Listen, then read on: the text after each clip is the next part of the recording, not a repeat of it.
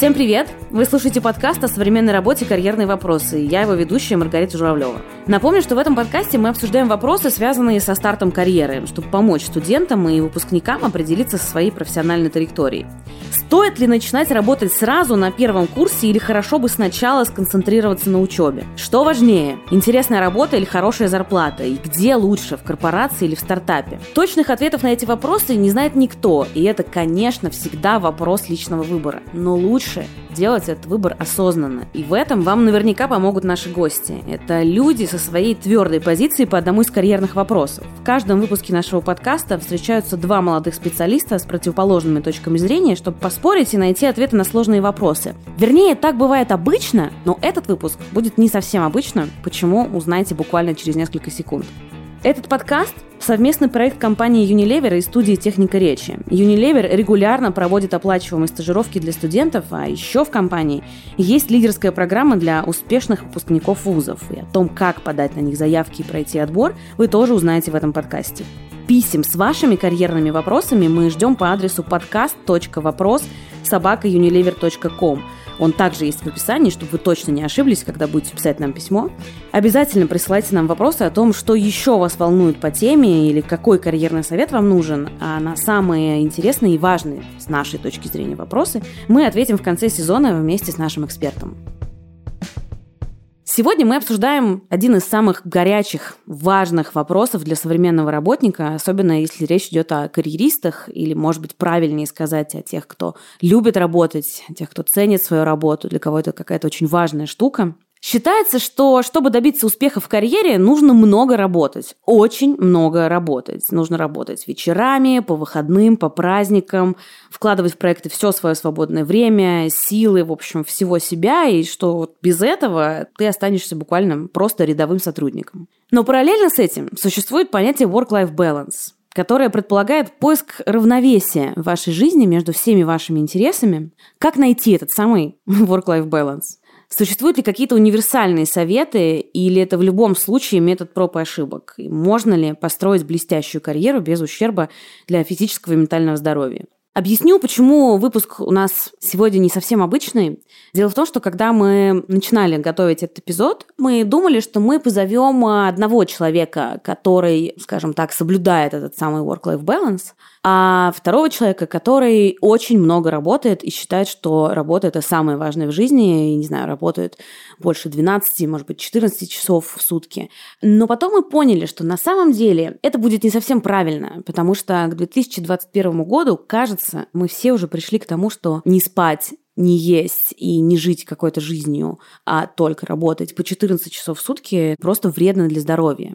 Поэтому сегодня рядом со мной наши гости они обе довольно много работали прошедшие 10 лет, а сейчас достигли некоторого баланса в своей жизни и научились или продолжают учиться тому, как хорошо работать и эффективно отдыхать. Рядом со мной Варвара Веденеева. Всем привет. Варвара Веденеева, 32 года, предпринимательница, основательница сервиса печати фотокниг периодика «Пресс» и автор проекта 365 дан, конструктора чек-листов, который помогает эффективнее использовать свое время в течение дня. Училась в техническом институте на инженера, но не доучилась. Бросила учебу ради своей первой работы – фотографом. После работала продюсером съемок, менеджером спецпроектов, аккаунт-менеджером и креативным директором в медиа и агентствах. В работе Варвара использует Work Smart подход. В одном предложении его можно описать так. Делать все самое важное и отказываться от неважного, того, что пожирает время и ресурсы, вроде людей, с которыми общаешься через силу, и сериалов по вечерам. И Анастасия Полетаева. Привет. Анастасия Полетаева, 29 лет, руководитель управления контента и дизайна в крупнейшем люкс-ритейлере. Училась на факультете журналистики МГУ, начала работать еще во время учебы, была автором и редактором в изданиях Village, Vogue, Blueprint. В 24 года запускала онлайн-версию журнала «L'Officiel» в России.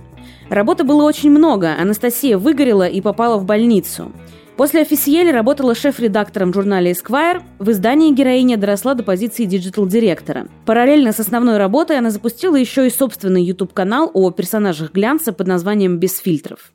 Настя, давай начнем с тебя. Насколько я знаю, ты сейчас живешь относительно сбалансированной жизнью. По крайней мере, у тебя выходные, выходные. Но так было не всегда. Расскажи про эпизоды своего, я не знаю, можно назвать это трудовым угаром, чем-то таким? Я работаю практически 11 лет. Почти все эти 11 лет я проработала в медиа. Я работала только в digital е, что само по себе подразумевает э, довольно дикий график, Каждый раз, когда ты засыпаешь, просыпается Америка, там что-то происходит. Каждый раз, когда ты закрываешь компьютер, его открывает конкурирующий редактор. я никогда не работала в по-настоящему больших онлайн-медиа типа РБК или какого-то там РИА Новости, большого информационного агентства, где есть дневная ночная смена, где есть ньюсрум, в котором есть э, редакторы выходного дня, еще всякие разные. Я всегда работала в так называемых бутиковых медиа. Это онлайн-глянец, это Vogue, вот Officiel, Blueprint. Последние два с половиной года я была digital директором Esquire. И это медиа с очень большими амбициями в силу своего бренда, своей истории и того места в мире и в жизни читателя, которое они хотят занимать. Но при этом там нету таких огромных э, коллективов, нет таких огромных бюджетов. Я их уже не застала, к сожалению, потому что я как раз начала работать после кризиса 2008 года, и все рассказы о том, как редакторов возили на частных самолетах в Париж, одаривали их там жакетами Шанель, закармливали до смерти черной икрой, и, к сожалению, вот как раз на мне они и закончились. Когда я пришла, денег было мало, а народу было много, конкуренция большая, и поэтому все это, в принципе, компенсировалось жизнями людей, которые работают. Это, в принципе, сейчас так и происходит. Это ключевая причина, по которой я полгода назад решила сменить карьеру и ушла в онлайн тоже, но в премиум ритейл. То есть это очень смежная область с онлайн-глянцем, но все-таки совсем другая работа. Для меня переломным моментом стал 2020 год, я думаю, как и для очень многих людей в плане работы, потому что когда в мире происходит столько всего, и все оно такое ужасное, и так страшно, ты начинаешь э, немножко с другой оптикой смотреть на то, что ты делаешь со своей жизнью. Ты понимаешь, что она у тебя одна, что у тебя как-то запасной нет, и, возможно, что-то идет не так. Я прошлой весной поняла, что я больше не могу кормить э, проекты, где я являюсь наемным сотрудником, как бы я сильно их не любила, своей жизнью, и не могу больше работать просто очень много и очень хорошо, как я жила до этого. И э, я начала как бы искать другой способ жизни. Э, помню, я брала интервью у Алены Долецкой, у нас было мероприятие Esquire, и этот разговор, он мне прям врезался в мозг. Мы с ней очень много говорили про разницу между трудоголизмом и трудолюбием. Приставка «гализм», она же неважно, к чему она относится. Это в любом случае какая-то нездоровая зависимость, которой ты что-то компенсируешь. Да? Во-первых, это как дофаминовая игла, то есть ты не можешь просто так перестать это делать, хотя, казалось бы, работы меньше, что сложного. Во-вторых, это какая-то гиперкомпенсация все равно, то есть это как раз определение своей ценности через работу, э, знак равенства между собой и работой. Я как-то об этом думала, думала, думала, думала, и параллельно мне прилетел офер которое я трижды отклонила, потому что было очень страшно. Но в итоге я решила, что а вдруг судьба. И сейчас действительно я стараюсь выровнять у меня есть выходные, у меня рабочий день в какой-то момент заканчивается, в какой-то он начинается. Я могу уехать на дачу и сказать, что я буду день или два без связи, и никто не умрет я могу утром сходить на маникюр перед работой. Вчера ты пошла постриглась. Это для меня какие-то, знаете, такие удивительные вещи, потому что я ни разу не начинала рабочий день позже 8.40 утра, например, до этого, в течение 10 лет. Вот, сейчас я себя бью по рукам, торможу, э, но тяжеловато, честно. То есть мне прям несколько раз в неделю приходится тормозить себя и говорить, так, Настя, сейчас мы с тобой садимся и думаем, куда мы идем, зачем нам туда надо, и что мы за это получим. Вот, когда совсем тяжко, звоню психотерапевту, обсуждаю это с ней. Моя цель глобальная на ближайшие там, 10 лет жизни, я бы очень хотела в себе отрастить гедонизм.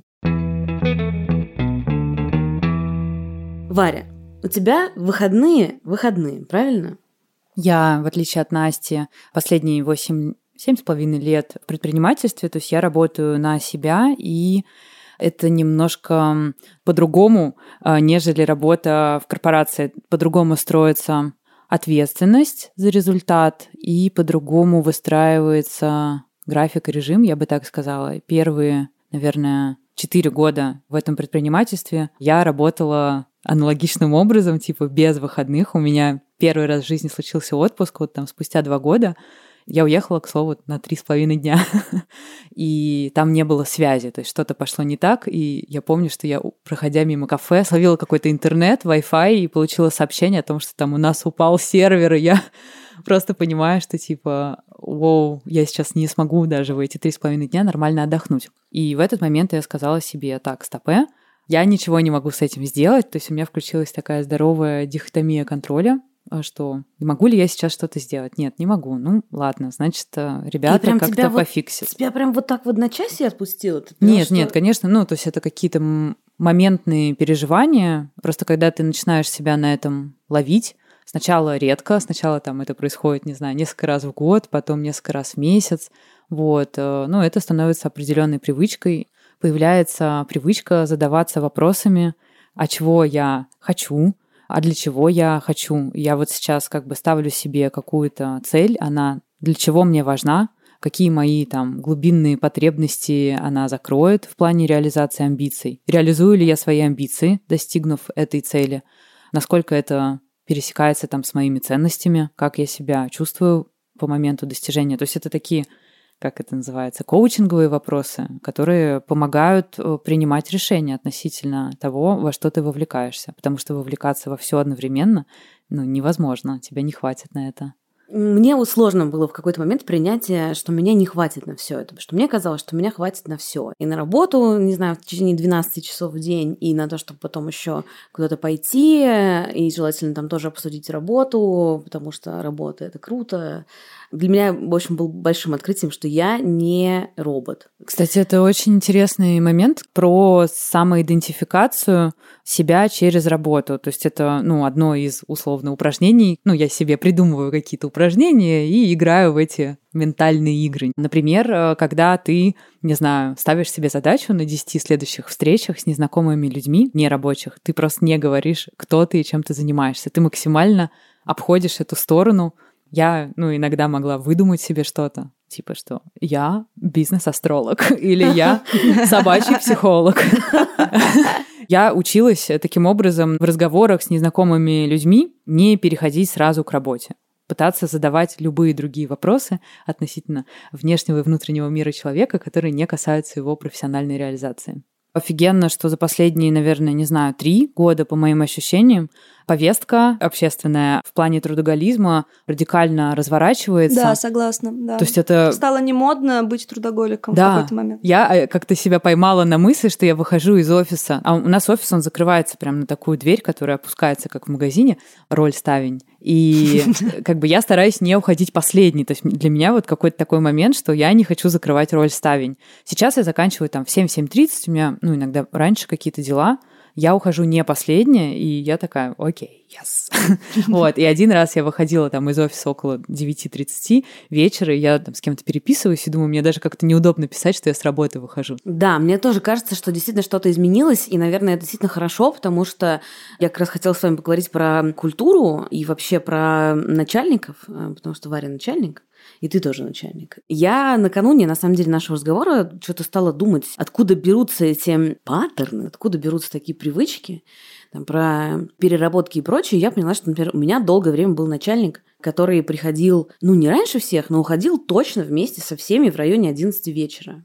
В общем, хотела вас спросить про ваш опыт с руководителями. Влияет ли это на ваши рабочие привычки? И стараетесь ли вы влиять на своих э, коллег? Ну, у меня есть э, кодовое слово время 0904. Это время, на которое я завожу все отправленные сообщения в Телеграме. То есть если какая-то мысль меня осенила, не знаю, в 11 вечера субботы или просто в конце рабочего дня или там еще что-то, я все пишу, но я прям понимаю, что если я сейчас отправлю сообщение, я застану человека, и у меня все очень в компанию приходят такие достиженцы, очень ответственные, ориентированные на результат люди, наверное, как мы с Настей, как ты. Э, я прям понимаю, что я хочу, чтобы мои сотрудники отдохнули, чтобы у них голова была занята, не знаю, ужином с любимым, или что надеть, или что посмотреть, а не то, что они получили сообщение и такие, о, Господи, надо... Ну, потому что мысль, она там уже начинает жить в своей голове. Да, ты Поэтому... не можешь ее остановить, к сожалению. Да, я как бы всем сказала, что 0904,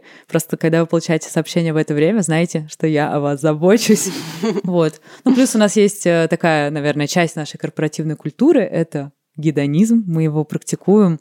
Он подразумевает качественный отдых. Таким образом, ты можешь качественно работать в следующие несколько часов рабочего дня, прям сфокусированно.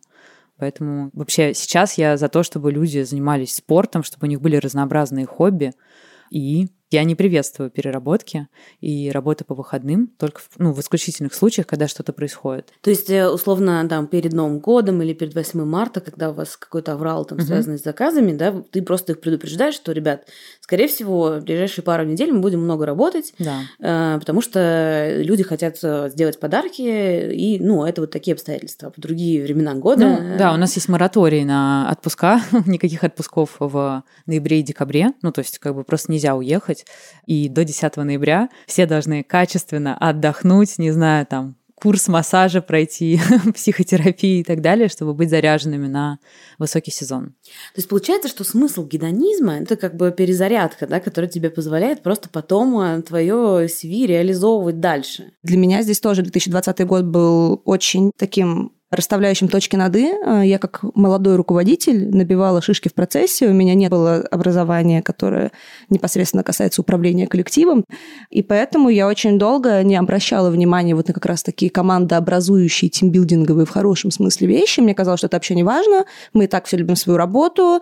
И вообще это за счастье нам еще поработать. Я понимаю, как это звучит, но это было абсолютно искреннее заблуждение, то, что я сумасшедшая. Я правда так считала. А это неправильно так нельзя. И это вот как раз весной, когда началась пандемия, вот, ну, она реально высветила все слабые места, везде, где тонко, везде все порвалось. Да? Представляете себе, Esquire — это медиа с общественно-политической большой повесткой, особенно в онлайне.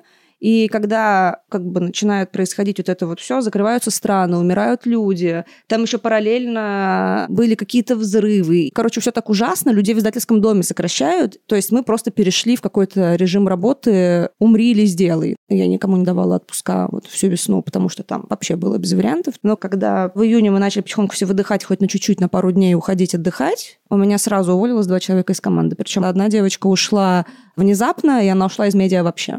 Она сказала, я не могу так жить. И когда вот это все случилось, я поняла, что так как бы больше нельзя. И я очень сильно поменяла свой стиль менеджмента. И мне это на самом деле очень помогает сейчас, когда у меня команда уже из 50 человек. Для меня это прям много. Ну, то есть для меня это первый опыт э, работы с такой большой командой. Все ходят в отпуска. Я никого не трогаю на выходных, только если это не какой-то аврал. Но аврал это тоже, он конечный. У аврала есть начало и есть конец. Аврал это не стиль жизни, это не стиль твоей работы. Это огромная разница. Поэтому если что-то случается в онлайне, оно, к сожалению, случается, ты ничего с этим не можешь сделать. Но ты это отработал, и дальше ты живешь своей жизнью. Это, ну, как бы это важно понимать. Вот здесь я хочу прям дополнить Настину мысль про аврал – это не стиль жизни. Я думаю, что эта парадигма как раз-таки сейчас и меняется, потому что во многих там статьях про прокрастинацию и про управление внутренним ресурсом пишут, что есть люди, которые могут собраться и сделать только когда над ними висит домоклов меч, когда аврал дедлайн и, не знаю, там, патовая Пожар. ситуация, пожар — это их стиль жизни. И мне кажется, за прошлое десятилетие мы привыкли работать таким образом. И стиль руководства был такой, ребята, мы должны лечь на амбразуру, все зависит от нас, трафик. Трафик, бизнес, прибыль, просто все. Да. Причем прибыль идет не тебе. И дай бог, если тебе дадут какую-нибудь премию, какую-нибудь там, иногда дадут еще в виде, не знаю, сертификата на что-нибудь. А Ты э, собирался, команда собиралась, вы там выполняли план, все хлопали, и вот на приливе мотивации люди работали. И сейчас парадигма меняется, и мне просто кажется, я на себе это ловлю, что меня внешняя мотивация, когда мне кто-то либо постучит по голове, либо скажет, что я молодец, она не работает. И я и сама, и команду стараюсь переключать на внутреннюю мотивацию. Для этого как раз и нужны условно корпоративная культура. Конечно. И ценности, то есть мы там проговариваем ценности, а для чего мы это делаем, а зачем мы это, а кому мы это делаем, а почему мы должны работать хорошо. И вот эти разговоры важны как, как внутренний монолог руководителя, так и э, диалог среди команды. Таким образом, люди, они не будут подвержены усталости, выгоранию, потере ресурса, потому что будет вот эта идеология, за которую они держатся, и в этой идеологии, естественно, должен быть заложен здоровый отдых. Я бы здесь, наверное, еще обратила внимание на прагматическую часть новой вот этой вот этики корпоративной, новой этики рабочей. А на самом деле, с точки зрения бизнеса, это намного более дальновидно, потому что у тебя нету большой текучки.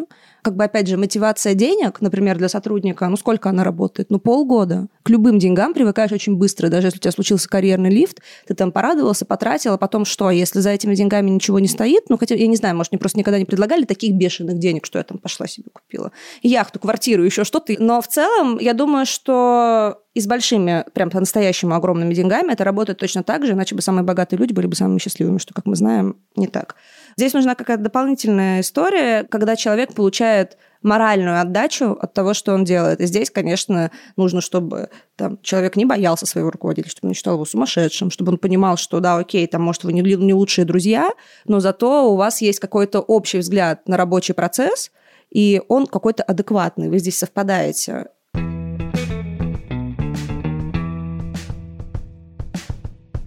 Кажется, что часто у людей, которые только начинают свою карьеру, есть э, страх попросить отгул, сказать, что ты хочешь пойти, не знаю, в театр на день рождения к маме, и ты уйдешь не то чтобы раньше, но ты уйдешь вот в то время, в которое примерно у вас заканчивается рабочий день. Что с этим делать? У меня, например, обратная ситуация, честно говоря.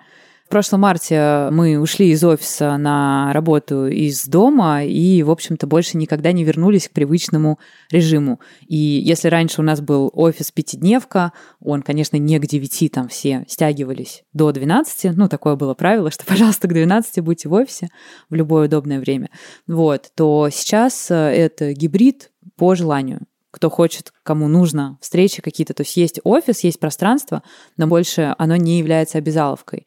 И параллельно с этим я заметила такую историю. Не хочу там это обобщать до всех компаний, по нашей компании заметила следующее. Подобная история с гибридом, она разбаловала людей, у которых ранее не было опыта удаленной работы, согласна, самоорганизации, да. внутренней дисциплины. Ну, то есть, например, разработчик, который привык работать по часам, он все трекает, ему вообще все равно, работает он из дома, из офиса и так далее. К ним нет вопросов, там все четко по спринтам и так далее. Но вот в творческих моментах, которые сложно зарегламентировать, то есть я не хочу вводить строгую дисциплину, что типа я хочу поставить скрининг монитора, работаешь ты или нет. Важен результат. Но тем не менее я вижу, что увеличивается время ответа в мессенджерах, да, в рабочее время. Каких-то не хватает здесь э, то ли регламентов, то ли внутренних договоренностей, как мы работаем. У меня, например, там несколько раз были уже разговоры о том, что сотрудники днем ходят к врачу или по каким-то делам, даже не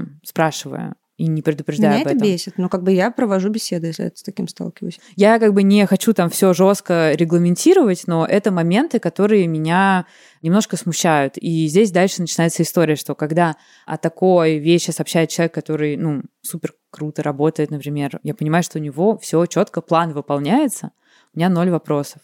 Но это не всех касается. Короче, дисциплина поплыла если раньше, до пандемии, она была все-таки как-то зарегламентирована часами прихода в офис, какими-то внутренними планерками, встречами, то сейчас, спустя полтора года, она просто расползлась, расплылась, и людям, у которых этого нет внутри себя, им самим сложно, потому что им самим сложнее переключаться между работой и не работой. И я думаю, что у них и чувство вины может возникать. Здесь нету какого-то правила или совета, который универсален ко всем. Я согласна с Варей в том, что одни и те же правила, они к разным людям могут быть применимы по-разному. У меня есть там знакомые, которые работают вот реально отсюда и до обеда, которые вот сходят со своим трудовым договором, и вот просто им везде вот машут, вот, а вот, вот мои вот 8 часов уже вот 01 минута 9 часа пошла, а вот вы мне здесь там, э, не знаю, в отпуск меня отпустили на день позже, а вот здесь вот еще, а вот вообще я на это не подписывался. Это очень такое отношение к работе, работе, когда у тебя есть job description, ты по нему вот так вот по пунктикам идешь, и в итоге ты получаешь свою зарплату, и вроде как все. Формально так. Ты делаешь свою работу и получаешь за нее деньги. Но Хочется все-таки видеть какую-то отдачу еще, правильно? И она заключается же не в переработках и не в том, что ты ночуешь на работе, как раз нет.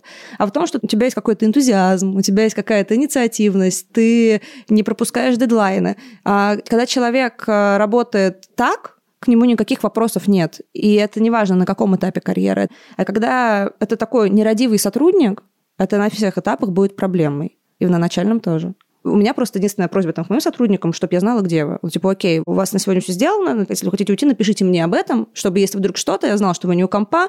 Просто, ну, вы предупреждаете, где вы, потому что мы все-таки тут работаем, мы не тусуемся, работа это не богадельня. Я хочу добавить, что взять тайм-аут – это нормально, и у нас такое тоже на работе есть. То есть мне там сотрудница может написать, слушай, мне нужно отдохнуть, я прям что-то это переработала, я хочу взять day off. И я не откажу в такой просьбе, но в данном вопросе важно, чтобы сотрудник был ответственным, и он понимал, что, я не знаю, если есть какие-то дедлайны и задачи на сегодня, он их раздаст своим коллегам. Если там есть какие-то зумы, встречи и так далее, он их перенесет или попросит кого-то из коллег подстраховать. Это абсолютная нормальная взрослая позиция, и я ее ожидаю. И когда люди так себя ведут, конечно, я думаю, ни один здравомыслящий человек не откажет ни в отпуске, ни в посещении врача. Плохо, когда за этим нет ответственности. Это когда люди, ну, такие типа, о, у меня day off, и я просто скипану все задачи. Вообще, на самом деле, в этих творческих профессиях там обычно тебе всегда есть чем заняться. У тебя всегда есть какие-то недоделанные штуки, или там будущие проекты, или там тебе есть с чем поковыряться. Смотри, есть человек, у которого начало карьеры. И я бы, например, смотрела бы на следующее. Даже если сотрудник быстро справился со своими задачами, у него есть выбор. Либо он уйдет гулять в сквер, либо у него есть возможность 2-3 часа учиться у лучших, я не знаю, там, с кем ты работаешь, иди к руководителю и говори, блин, что я могу сделать? А можно мне что-нибудь почитать? А расскажите, я хочу вам помочь. То есть проявить Или предложить некоторую... что-то свое, вдруг да. у тебя какие-то идеи есть. То есть там, ну... у тебя в начале карьеры есть возможность поучиться на практическом опыте, потому что настолько сейчас большой лак между образованием, оно просто отстает, не знаю, на 5 лет от э, актуальных профессий. И как бы дальше, ну, мы смотрим, либо человек на начале своей карьеры хочет больше тусить и гулять, либо он, например, сфокусирован на том, чтобы получать опыт интенсивно и вовлекаться в это. Естественно, те, кто выбирают интенсивный опыт, учиться у лучших, во-первых, руководители это всегда замечают, всегда замечают mm-hmm. инициативу и инвестируют э, время, внимание, промоушены в тех, кто кайфует, кому это искренне интересно развиваться в профессии. Поэтому, мне кажется, рывок в карьере делают те, кто, не знаю, там себя как-то проявляет. Ну, то есть, э, э, как бы ты работаешь на зачетку, потом зачетка работает на тебя. Это везде работает. Ты никогда не будешь таким здоровым, никогда не будешь так мало уставать, никогда у тебя не будут так гореть глаза, и не будет вот такой, знаете, а, шальной дури в хорошем смысле, когда ты ничего не боишься, тебе вообще море по колено, ты ничем не рискуешь, у тебя нет никакой репутации, чтобы перерисковать, и ты просто фигачишь. Я когда сейчас вот оглядываюсь на вещи, которые я делала в плане работы, когда мне было там 18, 20, 23, Думаю, господи, откуда у меня вообще наглости на это? Откуда? Я вроде не наглый человек. Откуда у меня? А просто это вот, это вот свойство юности, реально. И это потом тебе приносит дивиденды всю жизнь. Здесь просто вопрос а, скорее приоритетов и сложности их расстановки, когда ты юный. Допустим, ты хочешь чего-то быстро, допустим, ты понимаешь, что м, тебе придется для этого очень много поработать, но ты на самом деле не понимаешь, чем ты за это расплатишься. Это мой случай, например. То есть я очень хотела довольно быстро и успешно построить свою карьеру, причем я к ней относилась не как там к карьере, мне повезло заняться любимым делом сразу, я ничем кроме Это медиа... был смысл жизни? Не то, что смысл жизни, это был спортивный интерес к жизни, ну то есть меня это драйвило, мне это приносило очень большое количество морали и удовлетворения, на этом во многом держалась моя самооценка, это было прям очень прикольно, это был очень интересный процесс, когда ты делаешь, видишь, что у тебя получается. И причем тебе нравится не только результат, но и процесс тебе тоже нравится. Это огромное счастье, это как а, встретить любимого человека или найти хорошего друга. Но знала ли я, что я получу какие-то проблемы со здоровьем? Нет, не знала. Я знала, что меня там в последний рабочий день в офисьеле увезут в Боткинскую на скорой. Я не знала этого. Там, не знала, что а, мне придется тратить а, на психотерапию большую часть дохода, что мне придется вообще, в принципе, заниматься таким не очень приятным, но полезным процессом перестройки своей головы, своих отношений с работой. Другое вопрос, остановило бы меня это, если бы я это знала? Скорее всего, нет. Но просто здесь тоже надо понимать, что у всего есть э, какая-то цена, и у всего есть последствия. Опять же, если бы я это не сделала тогда и осталась бы там самым здоровым ментально и физически человеком, я бы тоже получила там свою цену, да, мне бы пришлось сейчас делать какие-то карьерные вещи, которые в возрасте там ближе к 30, чем ближе к 20, у них уже свои приколы, и я уверена, что их не меньше, чем в юности. Вот Настя круто сказала, что пока ты юн, ты нагл, ты юрок, ты можешь на энергии бодрости и на харизме и на том, что ты пока вообще ничем не рискуешь, сделать такое количество дел, и будет обидно вот этот свой ресурс не реализовать, потому что, ну не знаю, ты ставишь условие, что я вот работаю ровно до 18.00, вот мне типа это важно. Прикольно, пока у тебя есть возможность еще не залипнуть э, в зоне комфорта, вынимать из этого периода as much as possible. Здесь давайте остановимся и разберемся, как не переугореть в попытке построить карьеру. Другими словами, как вовремя обнаружить у себя признаки эмоционального выгорания, чтобы не попасть в больницу, как это случилось с нашей героиней Настей Полетаевой. Какие признаки явно указывают на то, что вам нужен перерыв в работе и как оказать себе первую помощь? Ответить на эти вопросы нам поможет Евгения Ларина. Она работает советником компании Unilever по вопросам здравоохранения и отвечает за это направление сразу в трех странах – России, Украине и Беларуси. Как можно определить или заметить, что ты пришел в состояние эмоционального выгорания. Твое поведение начинает кардинально меняться. Если раньше ты был жизнерадостный и ты мог в любой момент куда-то подорваться, поехать, веселиться, сейчас тебе всегда хочется спать. Или наоборот, если раньше был хороший сон, то сейчас расстройство сна. Могут появиться такие проявления, как головные боли, например, скука, какие-то депрессивные состояния, навязчивые мысли, если ты раньше был спокойным, то ты начинаешь срываться на близких, на друзей, на коллег.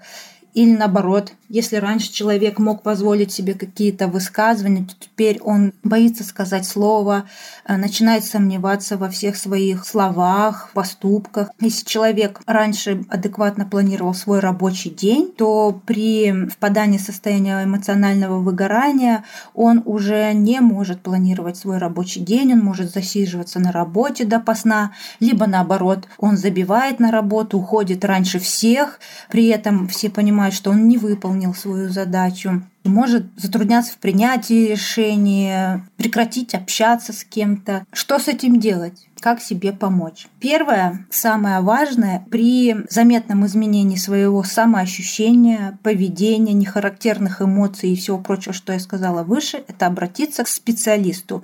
Изначально это может быть психолог, в дальнейшем психиатр или наоборот. И мы учим наших сотрудников тому, что в этом абсолютно нет ничего плохого, потому что психиатр — это такой стереотип, что этот человек лечит исключительно шизофрении, и если ты туда попал, ты сумасшедший, у тебя какое-то клеймо на всю жизнь, но на самом деле нет любые неврозы, эмоциональные выгорания, тревоги, депрессии, все это должен лечить специалист для того, чтобы вывести себя из этого состояния, которое пока что еще пограничное, ты сомневаешься, попал ты туда, или ты только приближаешься, или у тебя просто стресс какой-то длительный, накопленный. Нужно обязательно работать над своим ментальным здоровьем. Это медитативные практики. Сидеть, ни о чем не думать и дышать либо слушать приятную успокаивающую музыку, скачать куча сейчас есть приложений, которые направлены на медитацию. Это реально работает, это реально профилактика стресса. Вот это слово медитация, оно немножко в современном мире отсылает э, к каким-то религиозным да, учением, но на самом деле это просто банальная вещь, как когда-то люди научились мыться, избавились от кучи инфекционных заболеваний, стали там чистить зубы и так далее, то сейчас, когда информации становится такое количество, что наш мозг просто не подготовлен и не выдерживает, наша психика точнее, то профилактика как раз это именно медитативные практики, когда ты садишься, отключаешь поток информации и пытаешься ни о чем не думать. Или концентрируешься на дыхании, кто-то там на цветок смотрит, концентрируется и думает только про цветок. Техники разные, но смысл один – Второй момент – это выплескивать все свои негативные эмоции, как только они появляются. С помощью спорта, с помощью пения, с помощью танцев. Конечно же, как можно больше физической нагрузки, есть взаимосвязь между физической нагрузкой и здоровой психикой, конечно же, правильное питание и вредные привычки, которые нужно сводить к минимуму.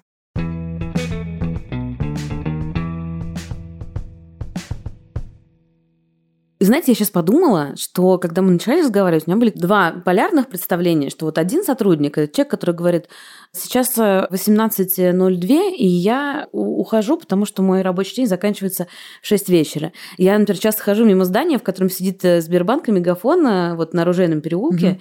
и если я иду вот в определенное время, там прямо резко, знаете, как из театра начинают люди выходить э, из офиса. И я думаю, блин, то есть они сейчас все как бы уходят, потому что вот ровно-ровно в это время у них заканчивается рабочий день. Так вот, в моей голове был один человек такой, а другой человек, который очень хочет реализоваться, очень хочет, чтобы ему было весело и прикольно, наверное, в первую очередь, во вторую очередь, возможно, он хочет денег, и он там не ходит в отпуск, подменяет коллег, работает ночами.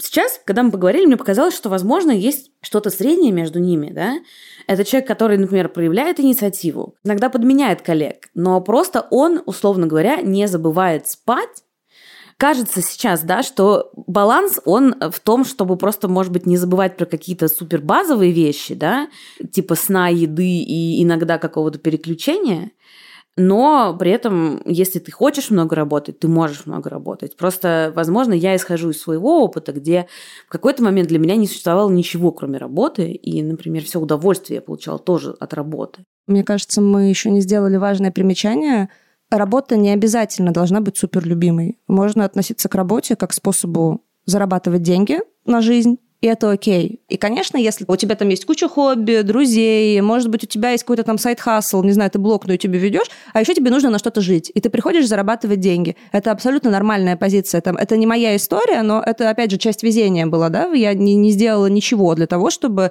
полюбить то, чем я занимаюсь. Это просто вот так вот мне сразу повезло. Но когда ты так относишься к работе, ну, блин, работа – это реально не единственное, чем ты можешь интересоваться в жизни, и не единственное, на что ты можешь тратить свои силы, и даже не единственный способ реализовать свои амбиции. У кого-то амбиции там условно воспитание детей, например, и ты ходишь на работу, чтобы иметь свободные деньги, но при этом у тебя интерес вообще в другом. Ну, и как бы прекрасно. Плюс, ну, работа, она же не одна на всю жизнь. Я вот, допустим, до 2018 года работу меняла очень часто. И я абсолютно не жалею, потому что, опять же, там, пока ты э, юный, менять их, пробовать, что тебе подходит, это классно, и это здорово. Я абсолютно за такой подход, чтобы понять, что тебе нравится. И может быть, ты проработаешь какие-то моменты, там, не знаю, с коучем, с психотерапевтом, или доучишься, или сам там, не знаю, намедитируешь ответы на свои вопросы, и ты поймешь, тебе это место вообще не подходит, значит, ты уйдешь. Потому что жизнь, она, блин, реально короткая, и хорошо бы, чтобы эта работа, она соответствовала лично твоим ожиданиям. Если наши слушатели сейчас, после прослушивания нашего подкаста, понимают, что, кажется, работа проникает во все сферы их жизни, и у них есть некоторые сложности с этим самым work-life balance, с наличием хобби, гедонизмом и чем-то еще, и кажется, что работа, она пожирает все, что бы вы могли им посоветовать? Первое, задайте себе вопрос, что будет, если вас завтра уволят, что будет с вашей жизнью? Как вы будете себя вести? Рухнет ли небо? Умрет ли кто-то? Скорее всего, не рухнет и не умрет, но, наверное, будет дискомфортно и просто подумать, как бы вы жили, если бы работы в вашей жизни не было. Потом э, мой рабочий совет, который я постоянно использую сама. Я вообще живу Google календарем, ничего не запоминаю, сразу записываю. И я записываю туда помимо рабочих задач, задачи личные, и выполняю их так же ответственно, как э, какие-то дела. И третий совет – найдите себе тот способ поддерживать свое ментальное здоровье, который подходит лично вам, потому что вообще в российской, мне кажется, ментальности нету традиции заниматься головой своей. Если у тебя нога отваливается, ты пойдешь к хирургу, а если у тебя крыша едет, то ты будешь сидеть и ждать, пока она на место встанет. А, она, скорее она, всего, не встанет, она к может, сожалению. Может и встанет, но а может и нет. И пускать такую важную часть жизни, как ментальное здоровье на самотек, мне кажется немножко безответственным. Окей, там не все за психотерапию. Идите медитируйте, идите занимайтесь хайкингом, идите делайте себе digital детоксы, улетайте на Бали, играйте там на укулеле. Всем подходит очень разное. Реально, у меня куча якорей, да, которые мне помогают оставаться в адекватном состоянии. Спорт очень помогает, потому что это реально это дофамин, это очень хорошо сбрасывает стресс и так далее. Просто, ну, лучше иметь такие способы и понимать, что тебе помогает. Баря. Да. Я э, вот что использую.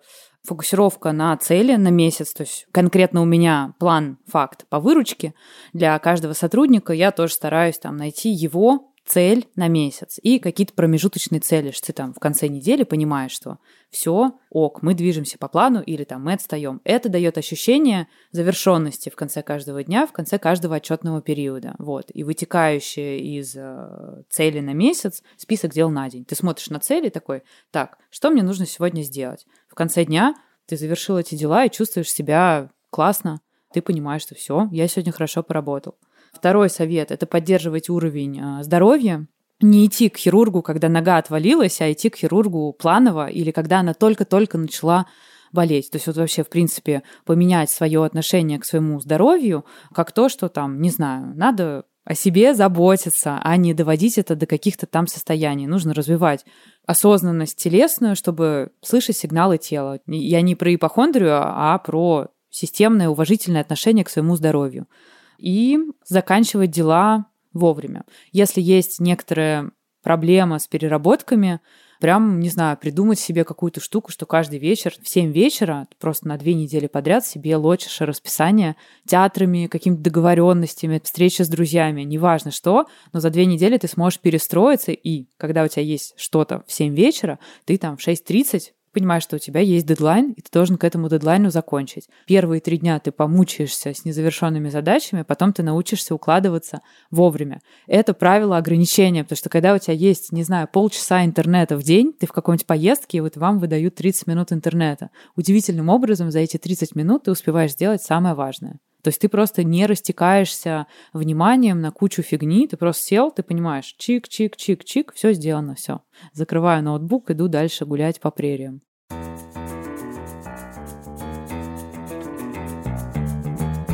С вами был подкаст «Карьерные вопросы» и я, Маргарита Журавлева. Напомню, что это совместный проект компании Unilever и студии «Техника речи».